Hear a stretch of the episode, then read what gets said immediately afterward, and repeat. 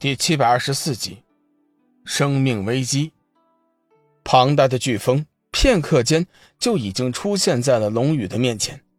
令人吃惊的是，此时的飓风竟然变成了黑色的，发出了阵阵鬼魅一样的嚎叫。渐渐的，龙宇的身体开始颤抖，双剑已经发出了悲凉的哀鸣。龙宇已经陷入了绝境。唰，唰，巨大的风眼中突然卷起一道旋风，带着破空的呼啸之声，冲着龙宇席卷而来。此时，光能剑和斩日仙剑已经是光泽暗淡，根本无法抵抗这突如其来的强大旋风。不，不，我不会就此屈服！龙宇大喝一声，体内的力量急转，双剑再次剑光大盛，激射出排山倒海的威势。砰！五彩缤纷的剑芒和强烈的飓风在半空中相撞，顿时发出了巨大的声响。爆炸中，剑芒被飓风撕裂的粉碎，消失不见。没了阻挡的飓风更加肆虐的呼啸着，向龙宇卷了过来。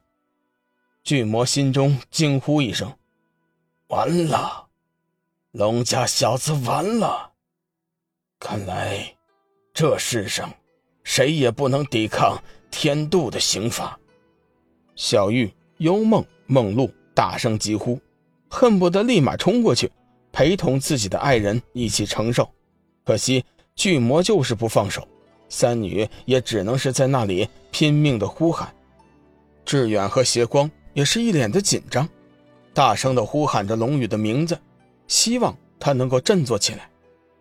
事与愿违，他们的呼喊并没能改变龙宇被飓风淹没的结局。强烈的飓风毫无悬念地撕裂了龙宇的防御，将他整个人的身体卷了进去。三女见状，眼中闪过几道绝望之色，美丽的眸子中竟然是流下了鲜红的血泪。他们不顾一切地冲破了巨魔的禁锢，向龙宇冲去。巨魔大吃一惊，人的潜力原来是如此的强大。就在这时，奇迹发生了：被飓风包裹的龙宇，并没有和众人想象的那般被撕裂成粉末，他还活着，还好好的活着。一声凤鸣之后，龙宇的身影冲天而起，摆脱了飓风的束缚。悬浮于半空，众人惊讶地发现，在他的头顶有一只七彩凤凰，不停地扇动着翅膀，带出了一道道猛烈的火焰，消逐着天火的威力。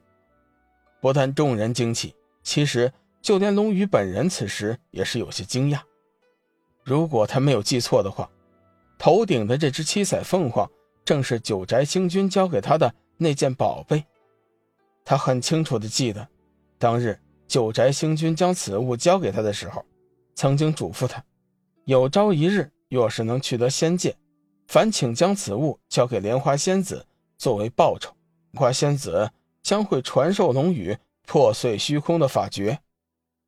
龙宇万万没有想到，有朝一日此物会救自己一命。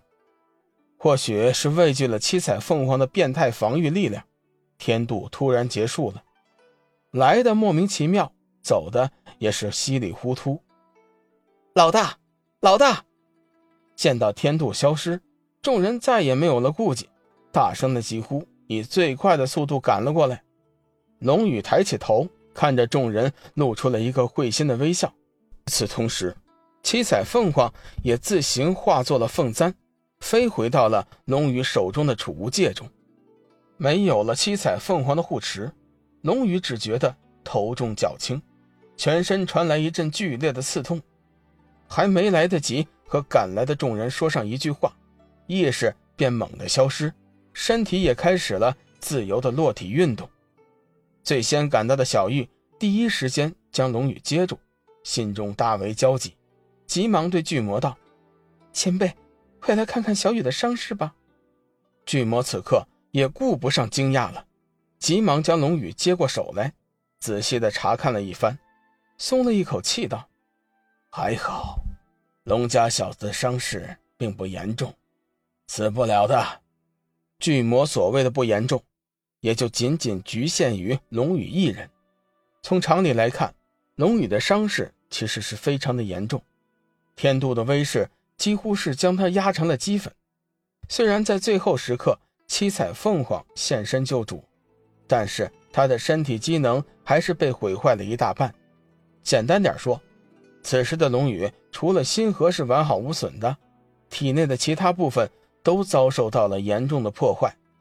像他这样的情况，若是换做了别人，只能是死路一条。但是龙宇和别人不同，他有天一圣经和生命之灵这两样，随便哪一样都是救他命的东西。偏偏龙宇两样都有，这就不能不说他的命硬了。龙宇便是看透了这些原委，才做出了伤势不严重、死不了的结论。一行人中，属巨魔的修为见识最高，他既然说了龙宇死不了，就一定死不了。虽然龙宇此刻是昏迷不醒，但是众人也是松了一口气。前辈，我们现在该怎么办？小玉焦急地问道。不怎么办？巨魔分析道：“天一圣经。”生命之灵都在他的体内，龙家小子要想活命，只能依靠这两样宝贝。宝贝在他的体内，我们谁也帮不上忙。现在我们唯一能做的，就是选上一处地方，等待他自救醒来。无边无际的黑暗，令人沉沦的黑暗。不知道过了多久，龙宇渐渐终于是转醒了。浑身疼痛欲裂，充满着剧烈的烧灼感。龙宇勉力地睁开了眼睛，却发现周围的光线微暗。